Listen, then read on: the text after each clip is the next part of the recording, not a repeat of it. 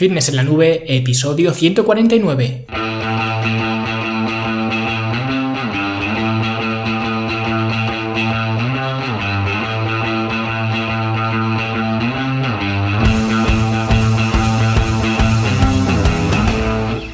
Bienvenidos a todos un viernes más aquí a vuestro podcast A Fitness en la Nube, donde hablamos de fitness, de nutrición, de entrenamiento y donde cada viernes, cada semana os traigo las técnicas, los consejos, estrategias, trucos y como lo queráis llamar para que construyáis un mejor físico y tengáis un estilo de vida más activo y más saludable.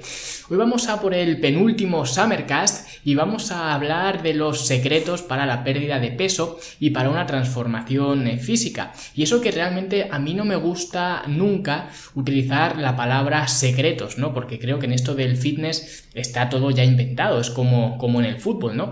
Pero secreto es la palabra que utiliza este entrenador en el eh, discurso que os voy a narrar y además utiliza esta palabra entrecomillada, cosa que creo que está muy bien porque de lo que vamos a hablar no son secretos como tal, pero sí son cosas eh, de las que la gente nunca habla. Así que eh, si no habla nadie de todo esto, pues como siempre ya estamos nosotros para, para hablar, ¿no? Pero antes, eh, como no, vamos a hablar de la Academia de Fitness en la Nube, donde vamos a ver qué ha ocurrido esta semana, qué es lo que ha pasado. Y esta semana hemos subido un nuevo taller, un taller que puede parecer muy simple en pero que realmente es muy importante porque hablamos de cómo tener un agarre más eficiente y sobre todo más seguro porque la forma en la que agarras las eh, mancuernas o las barras o lo que sea que estés agarrando en el gimnasio, pues es crucial, primero para sacarle partido al ejercicio, pero también para mantener tu estructura corporal segura, porque muchas veces nos entran esas famosas tendinitis, sobre todo en los, en los codos, y nos pensamos que eso es por un problema que tenemos en el codo, pero muchas de las veces que ocurre esto, esas molestias vienen por tener un eh, mal agarre en el gimnasio. Y eso es eh, lo que os voy a explicar o lo que os he explicado en este taller que tenéis ya disponible en la academia. Y bueno, como siempre os digo, pues al haceros alumnos tenéis acceso a todo lo demás, al resto de talleres, a los cursos, a los programas de entrenamiento, literalmente a todo y solamente por 10 euros al mes, así que ya lo sabes, si quieres eh, verte mejor, sentirte mejor y rendir mejor, pues lo tienes todo en la Academia de Fitness en la Nube, fitnessenlanube.com y ahí encontrarás toda la información que necesites. Y ahora sí vamos a ponernos con estos secretos que nos cuenta Scott Abel, que si recordáis es el mismo autor, el mismo entrenador que escribió las lecciones de Bill Pearl, que os narré hace algunas semanas, y en esta ocasión, como os he dicho, nos habla de algunos secretos para esta transformación física que mucha gente busca y que poca gente consigue. Y vais a ver que aunque no está directamente hablando del mismo problema, digamos, del que hablaba la teoría de las dos cestas, que os comenté hace algunas semanas, sí que el trasfondo es muy parecido y la solución que da él es algo más eh, restrictiva, pero eh, yo si tengo que elegir me quedo con esta aproximación antes que la de la teoría de las dos cestas. De hecho, me parece que en ese episodio lo comenté, que la teoría de las dos cestas me parecía que tenía cosas buenas y que podía venirle bien a algunas personas. De hecho, por eso mismo eh, lo utilicé para narrar ese artículo en un Summercast, pero como sistema prefería eh, mucho más otro que os dije que os contaría en el futuro. Bueno, pues hoy es el futuro y es este sistema eh, del que os hablaba así que vamos a ver cuáles son estos eh, secretos. La gente me escribe cada día contándome una lista de dietas que han probado y que no le han funcionado. Mi respuesta siempre es la misma, por supuesto que no te han funcionado, pero ¿cuántas dietas vas a probar antes de darte cuenta realmente de que lo que falla es justo esa mentalidad que tienes hacia las dietas? Una vez que eres capaz de manejar tus conductas alimentarias es cuando puedes tener éxito en el largo plazo. Los estudios también muestran que la mentalidad de come esto pero no comas lo otro es muy defectuosa y no es la clave para perder peso o para controlarlo. Por ejemplo, la profesora Rena Wing, psicóloga conductual de la Universidad de Brown, y el doctor James Hill, pediatra de la Universidad de Colorado, fundaron el Registro Nacional de Control de Peso para estudiar a las personas que realmente habían perdido peso y lo consiguieron mantener en el largo plazo.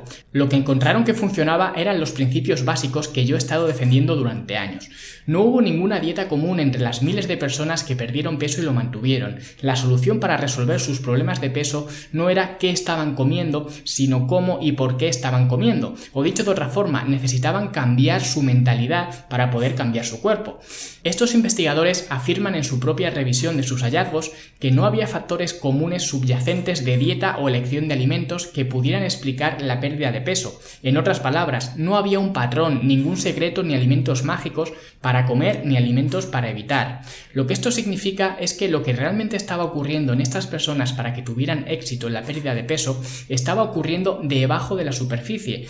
Hubo un cambio de pensamiento tóxico a pensamiento constructivo para que se pudiera alterar el comportamiento de forma sostenible. Y la única forma de generar un comportamiento sostenible es evitar la autorrecriminación, el autorrechazo, la autonegación y el odio a uno mismo. Al estudiar los miles de miembros de su registro, lo único que pudieron concluir Wynne y Hill era que, por mucho que suene bien decir que si realmente quieres perder peso debes comer esto y no lo otro, hay tantas formas de perder peso como formas de ganar al ajedrez. Y tienen razón, los alimentos por sí solos no son más que piezas en un tablero de ajedrez. Por sí mismas, estas piezas no tienen ningún poder. Es la persona que juega quien realmente les saca partido. Perder peso siempre ha sido menos sobre lo que se come y más sobre cómo se piensa acerca de la comida y la alimentación. Por eso, la mentalidad de hacer dieta es un gran fracaso y por eso también la industria de las dietas está construida en base al fracaso para poder seguir teniendo negocio. Pregúntate a ti mismo, ¿qué es más probable? ¿Sigues yendo a los Weight Watchers porque tú sigues fallando al programa? ¿O quizás hay algo inherente en ese programa que es lo que te está fallando a ti? Lo que muestra la investigación del Registro Nacional de Control de Peso es que la psicología de la dieta es la que afecta a las elecciones de los alimentos, pero no al revés. Lo que tienen en común las personas que tienen éxito en la pérdida de peso es que tienden a comer una variedad mucho menor de alimentos que las personas con sobrepeso. Piénsalo, la gente dice que comer las mismas comidas una y otra vez es aburrido y ese tipo de cosas. Pero eso es solo una cuestión de percepción, no de realidad. La verdad es que comer las mismas comidas una y otra vez significa mantener un control calórico sin tener que pensarlo o preocuparse ni obsesionarse. Cuando te quedas con lo que funciona, entonces sigue funcionando. Lo que hace que esto parezca insostenible es tu propio ciclo del deseo, que es lo que te hace tener esa mentalidad tóxica hacia los alimentos. El ciclo del deseo es un componente emocional denominado como el ego infantil. Emocionalmente quieres la pérdida de peso, pero una vez que haces lo necesario para tenerla, entonces emocionalmente quieres más libertad y más variedad. De modo que siempre vas a ser guiado por un deseo emocional en lugar de manejar tus expectativas de una forma lógica y racional. Y nada de esto tiene que ver con comer esto o no comer lo otro. De hecho, el comer esto o comer lo otro es muy probable que refuerce este ciclo emocional del deseo, incitando tu propia mente a querer los mismos alimentos que supuestamente no puedes comer. En realidad, esto es una respuesta muy natural de tu cerebro animal.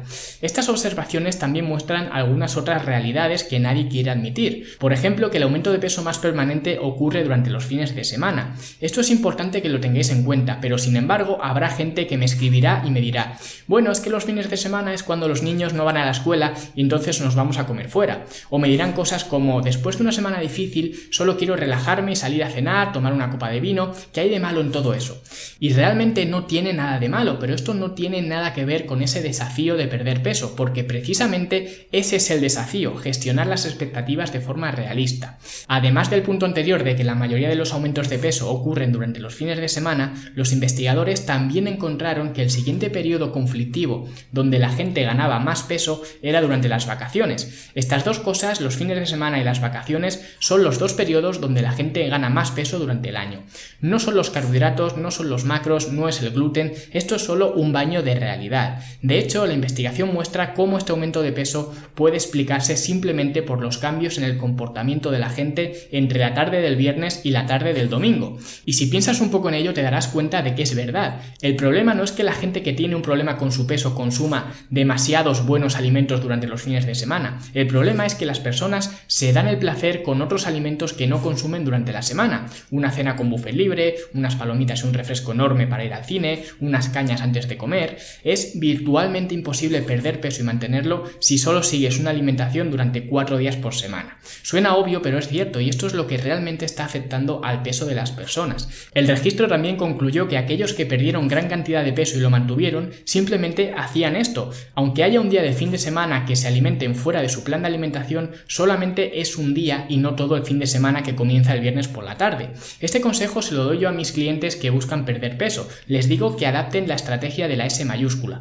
Esto significa sin snacks, sin segundos platos, sin bebidas alcohólicas, sin dulces, sin azúcares y sin grandes porciones, excepto un día a la semana que empiece por ese y solamente uno de esos días y también en ocasiones especiales, pero un viernes por la noche o un domingo por la mañana no son ocasiones especiales. Esta es la fórmula exitosa para bajar de peso y mantenerlo. Observa como cuando piensas en ello realmente es de sentido común. Si tienes problemas con tu peso es muy posible que no te guste esa fórmula y puedes decir que es demasiado restrictiva, pero aún así es la solución. Se trata de gestionar las expectativas y darse un baño de realidad. Sigues pensando que lo que te hace falta es más conocimiento o descubrir la forma correcta de comer y permaneces en esa mentalidad de precisión cuando se trata de comida y alimentación. Pero la verdad es que cualquier niño de 10 años sabe lo que se necesita para perder peso. La verdad siempre es simple. Y la verdad es que la psicología de la dieta es más importante que el conocimiento nutricional. Muy pocas personas no logran perder peso porque les falten conocimientos en nutrición. Las personas fracasan porque saber qué hacer no garantiza que lo vayas a hacer y que lo hagan con la suficiente coherencia. La principal regla de cualquier cambio es que debes aceptar que el viaje será simple en teoría, pero difícil en la práctica. Simple no significa fácil, pero tampoco significa complicado. Es más cómodo para aquellos que aún no han conseguido perder peso creer que el secreto mágico es algún tipo de combinación de alimentos o algún tipo de fórmula que aún no han descubierto. Te crees que eres uno de esos desafortunados que no pueden perder peso, pero sabes que no lo eres. Lo primero que tienes que hacer es aceptar que la solución no se trata de comer este o el otro alimento o hacer esta o la otra dieta o continuarás fracasando. A continuación es posible que tengas que aceptar que tus obstáculos para perder peso son más altos y más frecuentes, pero si eliges aceptar eso aún puedes progresar en la pérdida de peso. Es cierto que para algunas personas perder peso será más fácil que para otras, pero eso no significa que sea imposible. Y finalmente, la razón por la que muchas personas nunca llegan ahí es porque no comienzan con expectativas realistas. Si no has tenido una talla 36 desde la secundaria y ahora tienes casi 45 años, entonces tratar de meterte en una talla 36 simplemente no es realista. Está claro que en algún momento vas a abandonar. Sería como esperar que yo ahora fuera más alto con mis 50 años que cuando tenía 20. Simplemente no es realista. También es un mito que para perder peso necesites conocimientos sofisticados sobre nutrición. Esto es completamente falso. De hecho, he visto muchísimos nutricionistas que imparten cursos de nutrición y curiosamente tienen sobrepeso. El conocimiento no siempre es la respuesta. Es solo una ilusión pensar que el conocimiento nutricional es la clave para lograr y mantener la pérdida de peso o maximizar la salud y el bienestar. Si el conocimiento fuera realmente una barrera para resolver tus problemas, ¿por qué esos expertos en nutrición y dietistas tienen sobrepeso? Sabemos más ahora sobre nutrición que nunca antes, entonces, ¿por qué tenemos más sobrepeso? Esto es porque la psicología alimentaria es mucho más importante que el conocimiento nutricional cuando se trata de perder peso de manera sostenible y maximizar la salud y el bienestar. No tienes un vacío de conocimiento tienes un vacío de pensamiento, de emociones y de comportamiento. En algún momento te darás cuenta de la falsa idea de que tener éxito en la pérdida de peso depende de comer de una manera determinada. Algunos lo entenderéis y otros no. Y este es un poco el artículo de Scott Abel con el que eh, la verdad no puedo estar más de acuerdo, más que nada porque estoy harto de ver gente así, con esa mentalidad tóxica hacia los alimentos y es precisamente por todas esas historias que se ven en internet, en las redes sociales, que te dicen come esto, no te comas lo otro, que te hablan de unas dietas, de un superalimento, de un suplemento que hace esto, que hace lo otro y lo que no nos damos cuenta es de que lo que realmente importa es la mentalidad que tengas hacia el objetivo que quieras conseguir. Si es perder peso, perder peso. O sea el objetivo que sea. Aquí realmente te da un poco igual.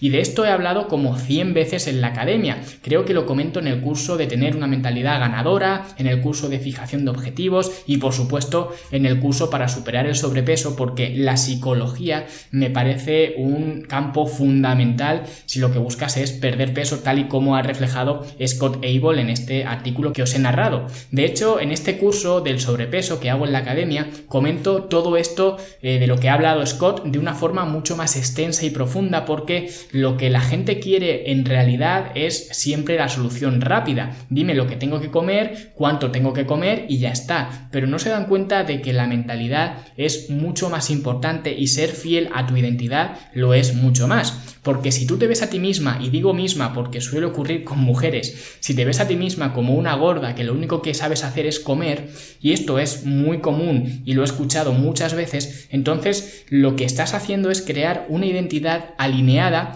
con esos pensamientos que estás teniendo. Y eso es un problema grande porque no puedes decir por un lado que eres una gorda, que lo único que sabes hacer es comer, y por otro lado decir que quieres perder peso, porque no cuadra, ¿vale? No tiene sentido y tu mente no, lo procesa, ¿vale? Hay error 404, ¿no? La pantalla azul de error de Windows, ¿no?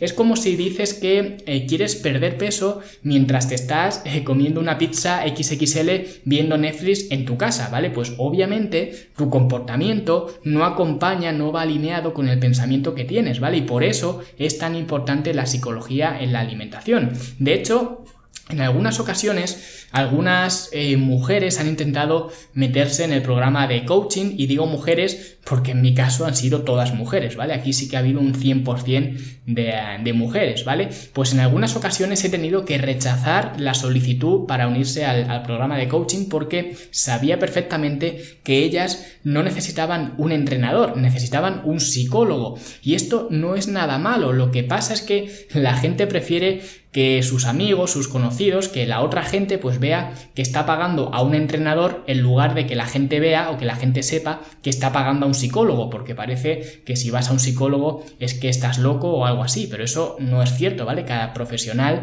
te puede ayudar en una rama de trabajo, yo te puedo ayudar a entrenar bien y a sacarle partido a tus entrenamientos y te puedo ayudar con eh, tu alimentación siempre eh, encarándose al rendimiento físico, ¿vale? Pero si me vienes con unos problemas emocionales de caballo con la comida, entonces lo que te hace falta es un psicólogo y no un entrenador. Y aún así sé que después de que yo pues no les permitiera entrar al programa de, coaching porque no puedo ayudarlas, no es nada personal, es simplemente que si yo no puedo ayudar a alguien en el programa de coaching, pues simplemente eh, le digo que, que no puedo ayudarle y ya está. Pues sé que a pesar de que estas personas no hayan entrado en el programa de coaching, sé que no se van a ir a buscar a un psicólogo, sé que se irán al próximo entrenador que les prometa que les va a bajar la luna, porque esto es así, ¿vale? Pero al menos yo tengo la conciencia tranquila, digamos, de haber intentado ayudar a esa persona, en este caso recomendándole a otro profesional esté más capacitado que yo para, para, su caso en concreto. Pero bueno, esta es un poco la visión de Scott Abel sobre la psicología alimentaria, que la comparto al 100%, y si os habéis eh, fijado en un detalle,